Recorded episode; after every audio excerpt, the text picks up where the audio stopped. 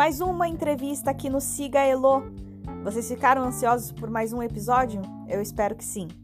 A entrevista de hoje é com a doutora Ercília e vocês não perdem por esperar.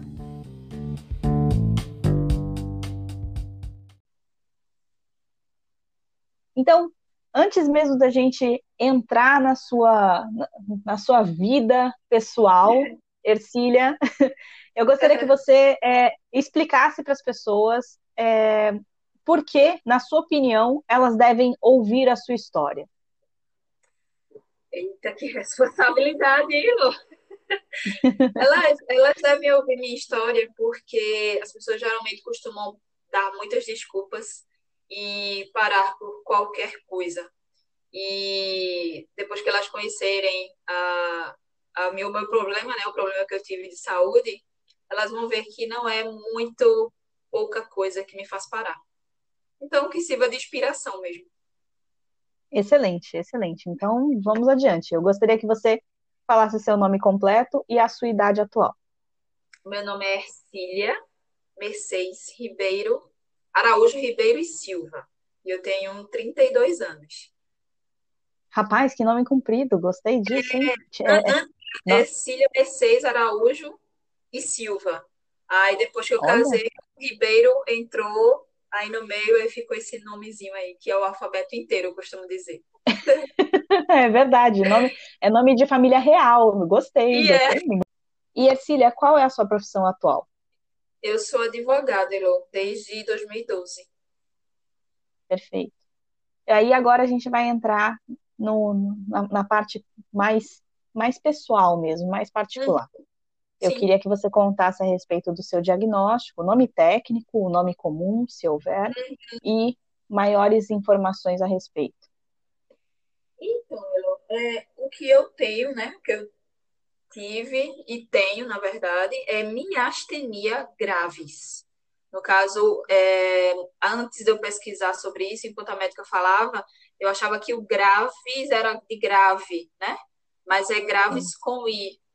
Não, não sei porquê. É, não, não tem outra nomenclatura, pelo menos que eu conheça, é, de tão complicada que é, sabe?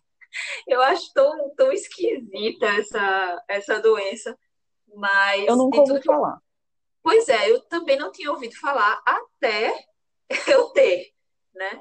Então é miastenia graves e eu não conheço realmente outro nome que, que possa ser dado a ela. Ela basicamente... E quando foi?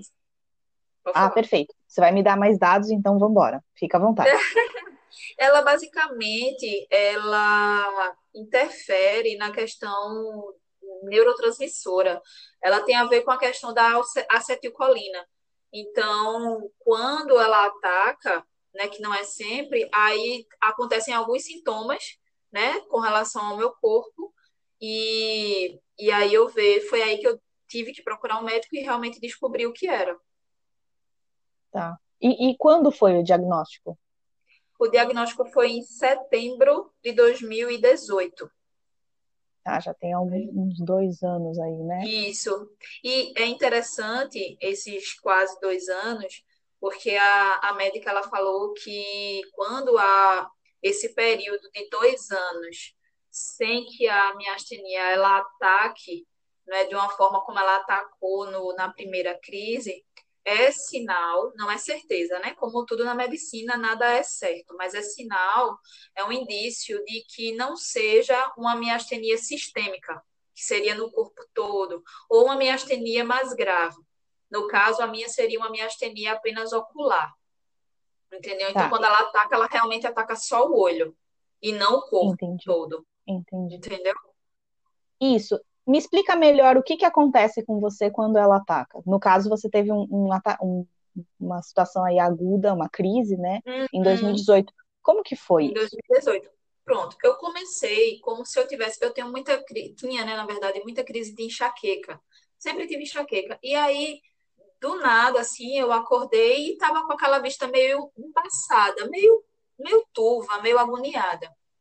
E aí, eu disse, não, é enxaqueca vai me pegar. E aí comecei a tomar um remédio de enxaqueca. Só que eu olhava, me olhava no espelho, normal, tranquilo.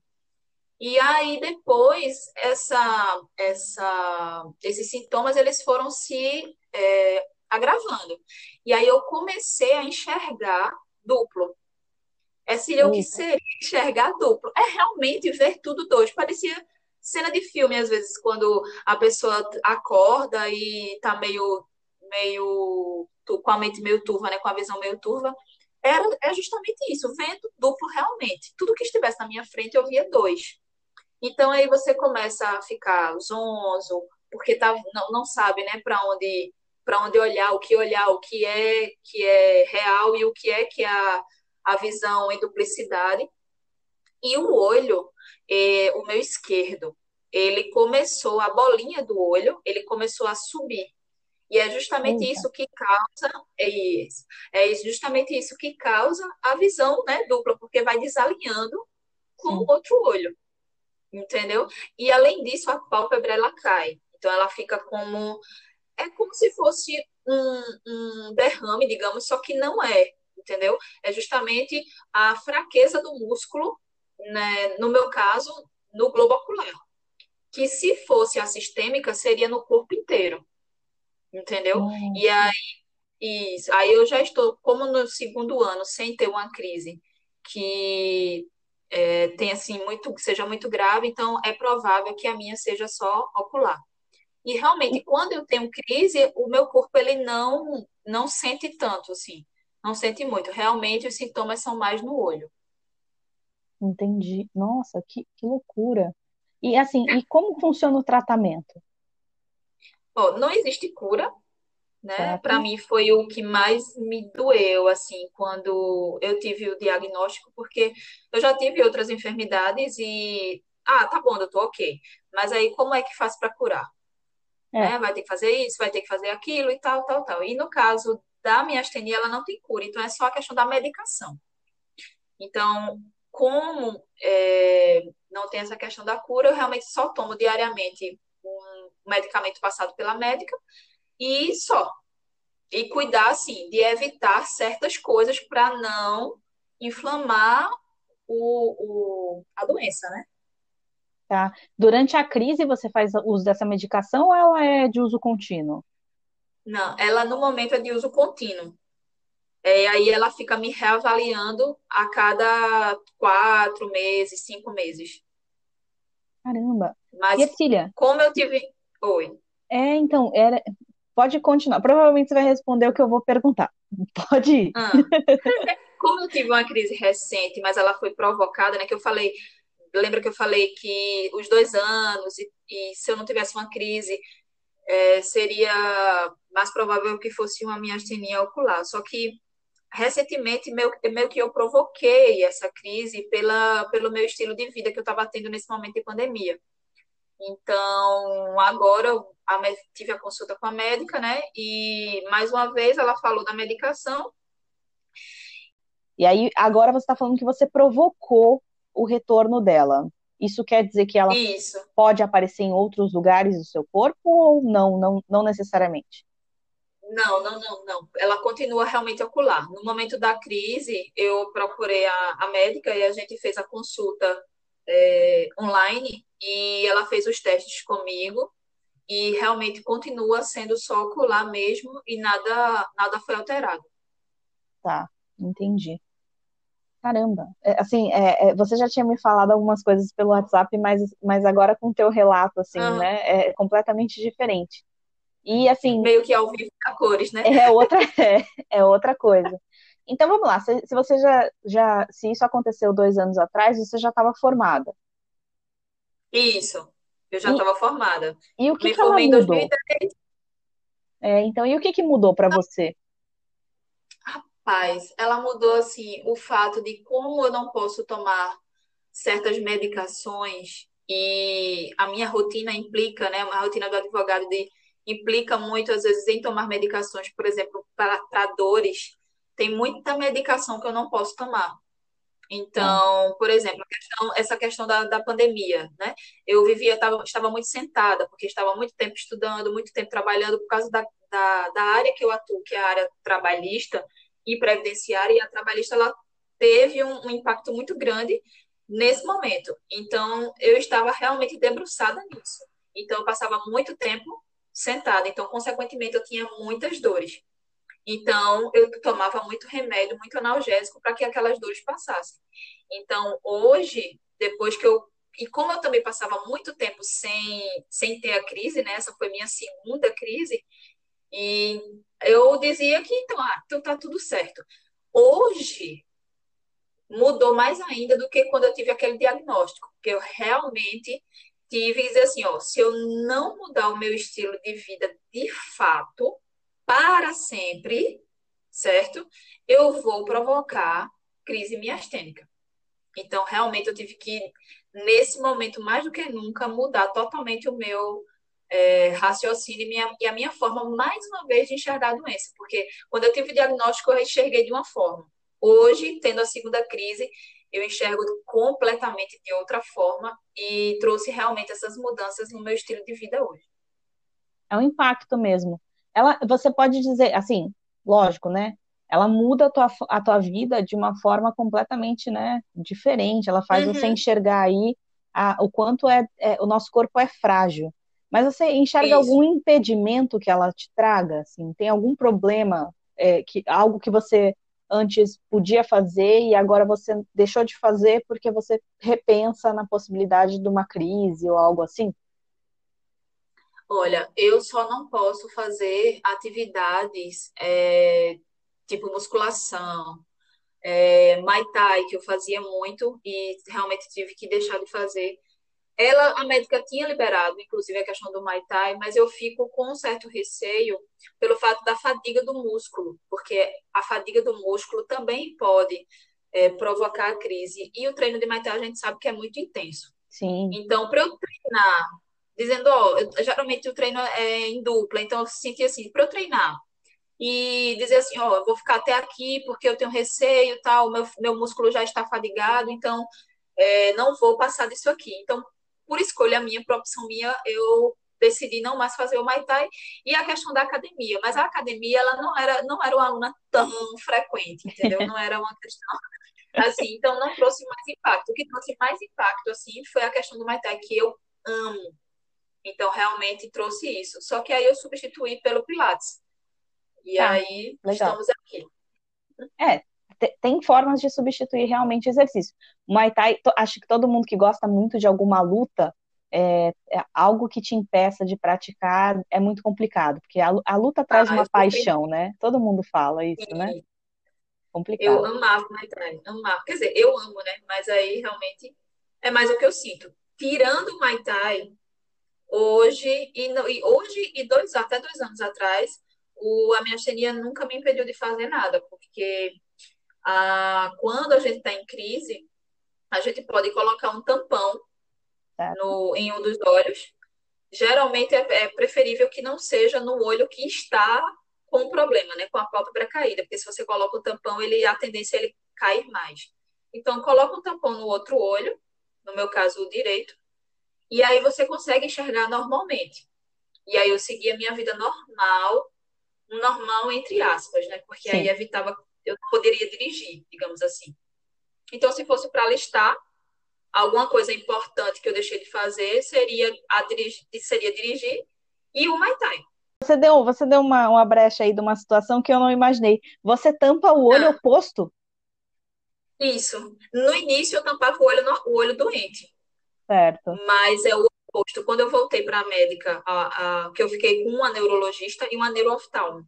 Aí, a princípio, no, no início das crises, eu fui primeiro para neurooftalmo, até ser realmente diagnosticada a minha astenia. E ela dizia, não, você tem que tampar o outro olho.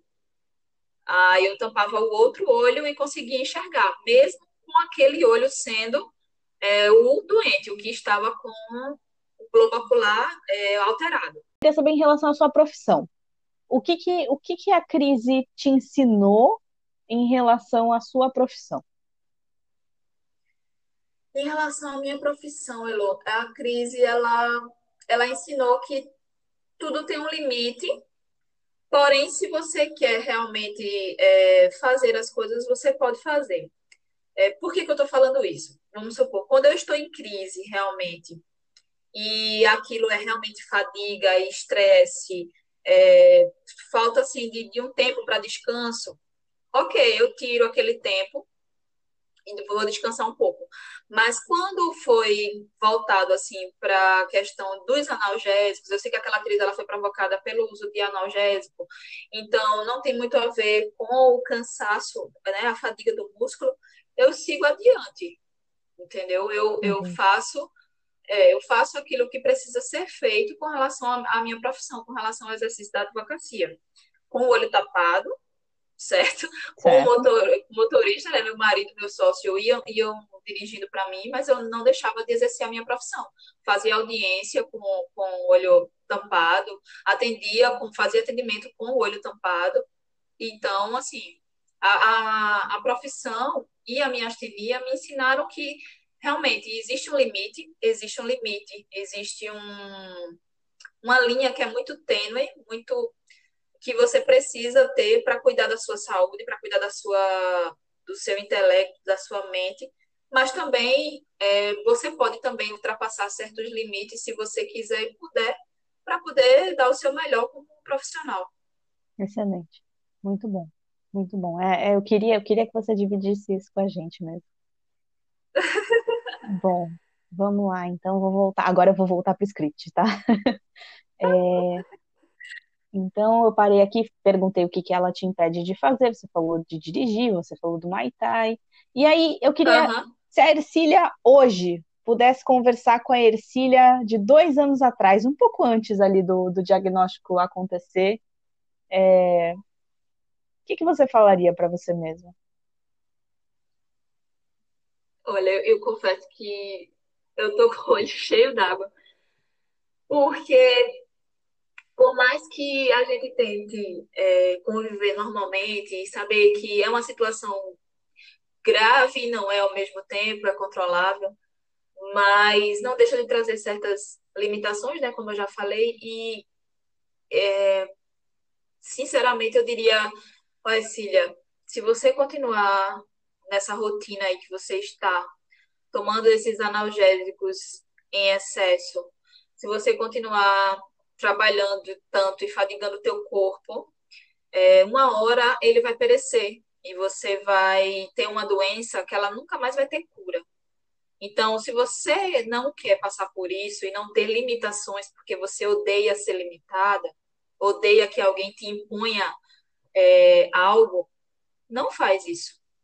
Cuida mais do teu corpo, cuida mais é, da tua mente, cuida mais. Você pode sim dar o seu melhor, como profissional, como esposa, como líder é, na igreja, como filha, sem precisar acabar com a sua saúde. Fiquei até sem palavras aqui, é verdade. E é um, é um recado, Ercília, que às vezes a gente, a gente nem precisa passar por algo tão grave assim, mas a gente às vezes passa por algumas coisas na vida, a gente dá dois, três anos para frente, né? Passa por dois, três anos, a gente Sim. olha para trás, a gente sempre repensa o quanto a gente, né, se doou para as coisas erradas Sim. ou né, não se cuidou. Por que, que a gente não se valoriza, né? A gente não se cuida, né? Isso. Muito Isso. Ruim. E na verdade o limite me veio com a minha astenia e a cereja do bolo do limite foi a depressão e a ansiedade que eu tive ano passado, que aí não é pauta, a gente pode marcar outra. é, depressão não é brincadeira, Mas, as pessoas precisam saber disso, não. é verdade.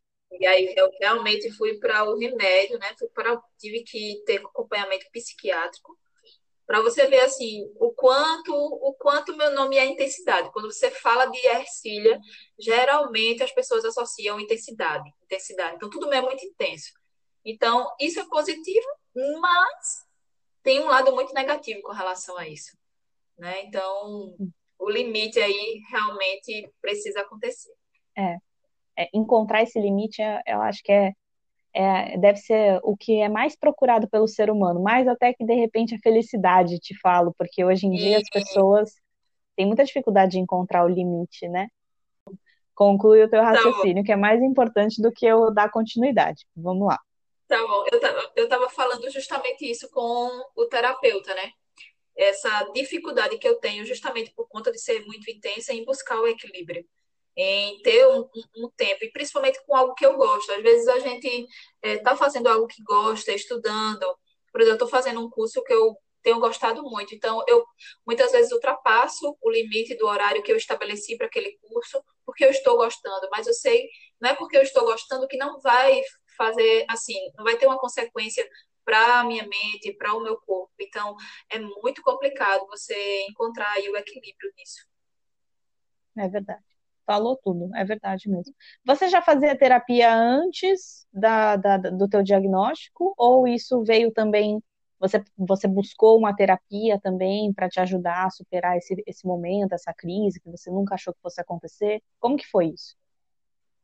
Não, a, a terapia ela veio eu posso dizer que sim, que não. Vamos, vou explicar por quê. É, a terapia ela veio justamente com a, eu descobrindo, né, eu, me analisando e vendo a questão da ansiedade e sabendo que eu não estava bem mentalmente. E o, o que é que a minha astenia tem a ver com isso? É que a médica, ela disse que a médica, na verdade, é neurooftalmo, ela informou para mim que eu precisava colocar os dados, meus dados no, na habilitação, em agenda, é, eu precisava andar com a lista dos medicamentos que eu não, não poderia tomar. E que as pessoas ao meu redor precisavam estar alertas, que não era uma coisa de outro mundo, mas eu precisava estar alerta porque caso é, eu tivesse a minha astenia sistêmica, porque até então naquela época a gente não sabia se era ocular ou se era sistêmica, eu poderia ter uma crise. E essa crise sistêmica ela afeta a respiração e ela tapa né? Eu fico sem poder respirar e eu preciso ser socorrida de emergência para que eu não venha a falecer.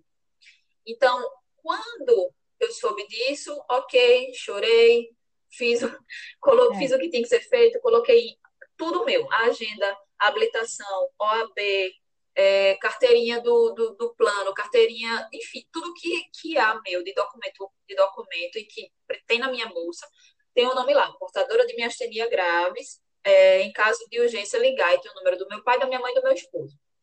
Então, o que, que passou a acontecer com o tempo? Eu comecei, teve um dia que eu estava no escritório, num dia de domingo, inclusive, vendo um processo, e eu comecei a ter os sintomas de uma crise miastênica, como se ela fosse a sistêmica, no caso, a que tapa a respiração.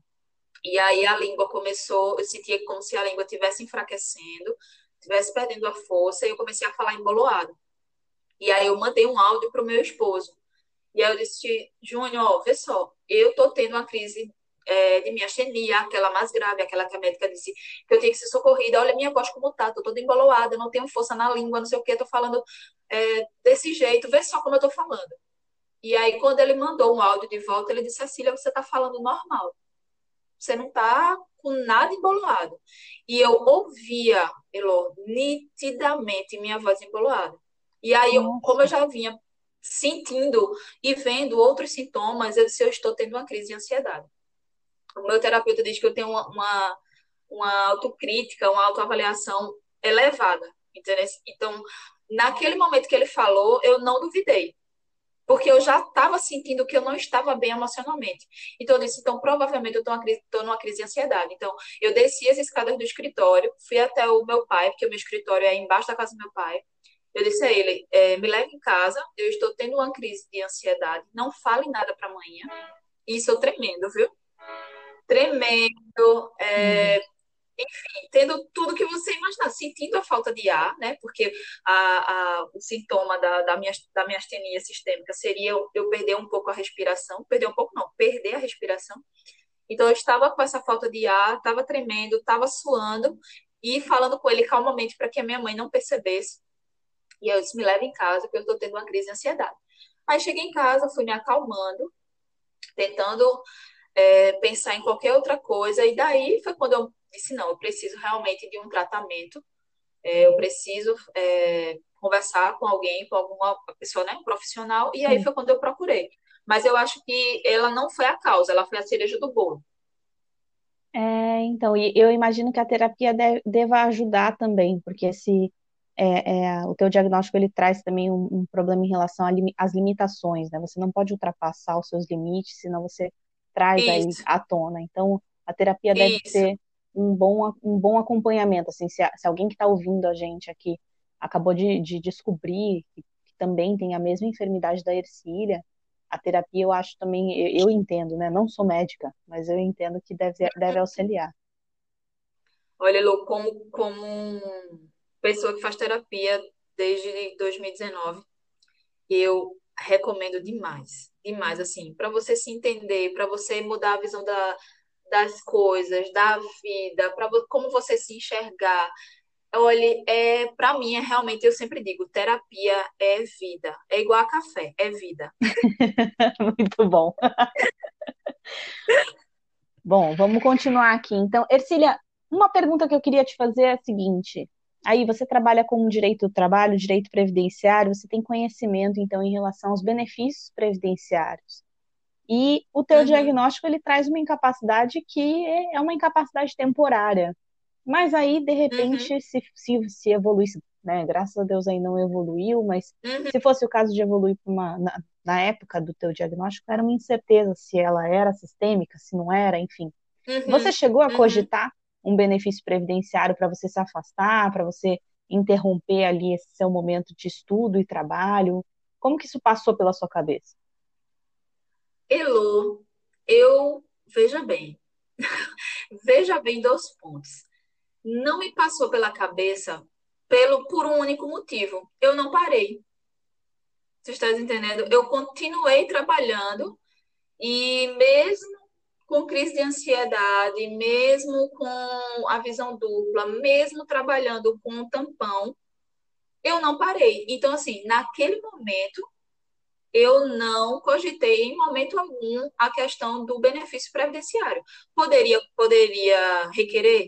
Poderia, né? Sim. Dependendo do tempo que eu ficasse com o problema. Sim. Mas não, eu não cogitei porque eu não eu não vislumbrei a possibilidade de parar. Entendeu? Você acha que parar, é, você acha que no caso do afastamento mesmo, previdenciário, você acha que isso teria hum. te auxiliado? Ou você acha que você ter continuado a trabalhar, continuado a sua vida normal, isso te ajudou a passar por essa fase mais rápido? Com certeza, me ajudou. É, eu essa semana, na semana que eu fiquei doente, né? Agora tive a crise pela segunda vez e eu fiquei sem fazer absolutamente nada. E eu digo, Deus amado, é muito complicado para quem tem uma vida ativa. Eu sou muito independente, eu fui criada com essa independência desde muito cedo, é, fazendo as coisas e resolvendo as é, eu mesma resolvo as minhas coisas. Então, eu sentia muito isso. Então, eu acredito que parar, estar em casa, é, não não me faria bem emocionalmente. Inclusive lá na crise, né, na primeira crise, eu já não estava, não, não acredito que estava bem emocionalmente já. É tanto que em 2000, no início de 2019 foi descoberto a questão da foi diagnosticado, na verdade, né, a ansiedade e a depressão. Então eu acredito que ficar em casa sem uma utilidade, é, não acredito que seria bom para mim. Uma coisa levaria e aí eu falo outra, sem né? utilidade, não no sentido de, de, de, ser dona de casa, porque a dona de casa ela é extremamente útil, né? É bom abrir esse parêntese. Com certeza. Eu falo sem utilidade porque eu realmente estaria sem fazer absolutamente nada, né? Sim. Nesse caso, eu me imagino, eu imagino nesse quadro, entendeu? Talvez até antecipasse aí uma, alguma crise de ansiedade ou de depressão, Isso. né? É, é complicado, mas a gente Isso. sabe que uma coisa leva a outra, né? Isso, para você ver a, a questão da, da da minha, da minha independência, assim, de gostar de fazer as minhas coisas, de não estar parada. Quando eu senti a questão dos sintomas da ansiedade da depressão, eu procurei um terapeuta. Eu procurei um terapeuta, eu procurei, eu fui sozinha, tendo uma crise de ansiedade, eu fui até lá e marquei, fiz a consulta, fui no psiquiatra sozinha, voltei, comprei meus remédios. Então, assim, tudo isso só, entendeu? Então, é difícil, assim, me ver parada ou fazendo algo, é, ou sem fazer algo, na verdade. É, é muito difícil interromper mesmo. Para quem é muito ativo, eu acho que a pior coisa, quando, é. quando alguma coisa que acontece na, na nossa vida, né, é, é, e a gente é muito ativo, e a gente precisa efetivamente parar, eu acho que é, é muito difícil. Você fala, você fala de uma forma muito inspirada. Eu gostaria de saber se tem alguém que te inspira. Ai, Deus, lá vai eu encher o olho de novo. Deus, Aliciava de novo. Elô, muita gente me inspira, mas assim, essa força e essa determinação que eu tenho, essa garra, sem dúvida, sem a menor dúvida, é, vem da minha base. Entendeu? Os meus pais, eles passaram por poucas e boas. É, tiveram, assim, que realmente batalhar para vencer, para meu pai estudava de madrugada, trabalhava, chegava em casa 10 horas da noite e mesmo assim de madrugada estudava para passar no concurso público que ele queria. Não era uma pessoa de família com boas condições, eram condições razoáveis, mas atrás do objetivo dele, ele passava madrugadas estudando. Minha mãe, desde os 17 anos que trabalha, era professora e hoje ela é aposentada. Então ela atravessava o rio Rio para dar aula, né? Então, Rio, é, muito cedo, assim, teve que enfrentar muita coisa. Então, a minha base, assim, é, é aquela, aquela base que não desiste fácil. É aquela base que realmente lutou com muita força, com muita garra e determinação para chegar onde chegou. E o outro lado é o meu esposo, assim, também teve suas dificuldades para estar onde está. Ele é contador, então não veio de uma família também que teve tinha sempre boas condições, passaram por dificuldades financeiras todos eles, mas venceram. Então esse é o exemplo que eu tenho é, dentro da minha casa enquanto pai e mãe e hoje dentro da minha casa enquanto casada. Então não poderia realmente ter inspirações maiores do que essa. Nossa, que bonito. Do que essas. Bonito mesmo. Bonito mesmo. Caramba, legal a história dos seus pais. A gente podia vir fazer uma outra entrevista aí para falar mais sobre, sobre essas, essas passagens, porque eu acho que é, a, a uhum. criação dos nossos pais é totalmente diferente da uhum. nossa, né? E da próxima geração que vem também, né? E isso muda muito, é, muda é, tudo, né? Muda tudo. E assim, aqui como interior, e quando eu nasci, eles já estavam numa condição é, razoável. Minha mãe já estava, já era vice-diretora aqui de uma escola estadual. E com dois anos, ela, quando eu tinha dois anos, ela se aposentou. E meu pai, ele já estava como escrivão da Polícia Civil e depois ele passou para auditor fiscal estadual. Uau, legal. Então, assim, aqui, é, aqui que era justamente esse que ele estudava de madrugada. Aqui as pessoas me olham, assim, sempre me olharam muito com a, aquela pessoa que não, não passou por dificuldades, né? Por conta da, da condição financeira deles. Só que chegou um dado momento, quando eu me formei e passei na OAB, que eu disse que eu não queria ser só conhecida como filha de Cecília e filha de Erivaldo. É, eu disse, eu quero ser conhecida como advogada, como aquela que advoga é, pelos seus clientes da melhor maneira possível. Então, eu vou fazer isso acontecer. Então, eu saí daqui da minha cidade e fui para Recife. E é isso que, que me inspirava, assim, a história deles. E eu fui para dividir apartamento sem, sem ninguém por lá conhecido. Caramba. Então, enfrentando isso, enfrentando o metrô, enfrentando o ônibus, é, trabalhando de sete e meia da manhã até cinco, seis horas da tarde. E isso, assim, para mim não é tipo estilo troféu, não. Eu falo no sentido de dizer assim, ó, oh, é disso aqui que vem a minha, a minha força, a força que eu tenho hoje, sabe? Eu, de alguma forma, mesmo tendo um berço, como as pessoas acham que, falando berço de ouro, é, eu fui em busca de, de, construir a minha história sem ter a, a, esse berço de ouro por trás, digamos assim, entendeu? Entendi. Para dizer assim, eu lutei, eu construí, eu trouxe, trouxe isso aqui. Eles têm a parcela, né?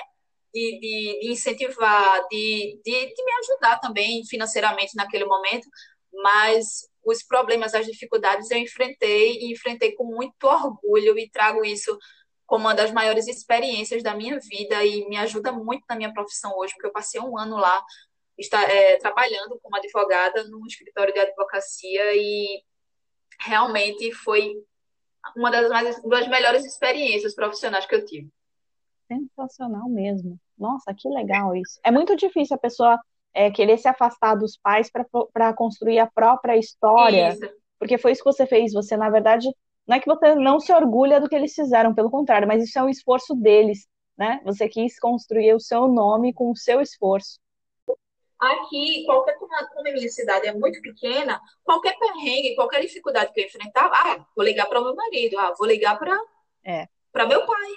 Né? E lá não. Para eles chegarem é uma hora e dez, uma hora e, dependendo do trânsito, é uma hora e meia. Entendeu? Então eu tinha que me virar. Eu tinha que resolver, eu tinha que raciocinar como eu ia sair dali. Me perdi várias vezes dentro desse, mas eu tinha que me encontrar, entendeu? Sim. Então, enfim. Que, que incrível, de verdade. A tua história aqui foi, foi nossa, assim, eu não, eu não sei nem se tem o que editar, assim, vou ser muito honesta. Você deixou várias mensagens em várias perguntas que eu fiz, você deixou alguma mensagem positiva, de inspiração, de superação, de, Ai, né? Mas ainda assim eu vou pedir para você finalizar aqui o nosso podcast com uma mensagem para o público, seja para aquele que acabou de descobrir que sofre da mesma enfermidade que você, ou para aquela pessoa que sofre de um diagnóstico diferente, mas que é, precisa continuar e não está encontrando forças para isso. Deixa aqui a sua mensagem para gente. Ok. É, eu queria dizer para quem está nos ouvindo seja alguém que esteja com uma enfermidade física ou muitas vezes a mental, que há, depois do muro, depois da tempestade, sempre há uma imagem, um sol, um sol lindo, um momento de alívio, um momento em que as dores elas são extremamente aliviadas. E se você estiver passando por alguma tempestade, por alguma situação difícil, é, eu costumo dizer que a gente não deve lutar contra, contra ela, né? lutar contra a tempestade. Vá para o meio dessa tempestade, se molhe, se inunde, mas lave a sua alma, reconstrua-se, restabeleça suas forças e prossiga. Uau!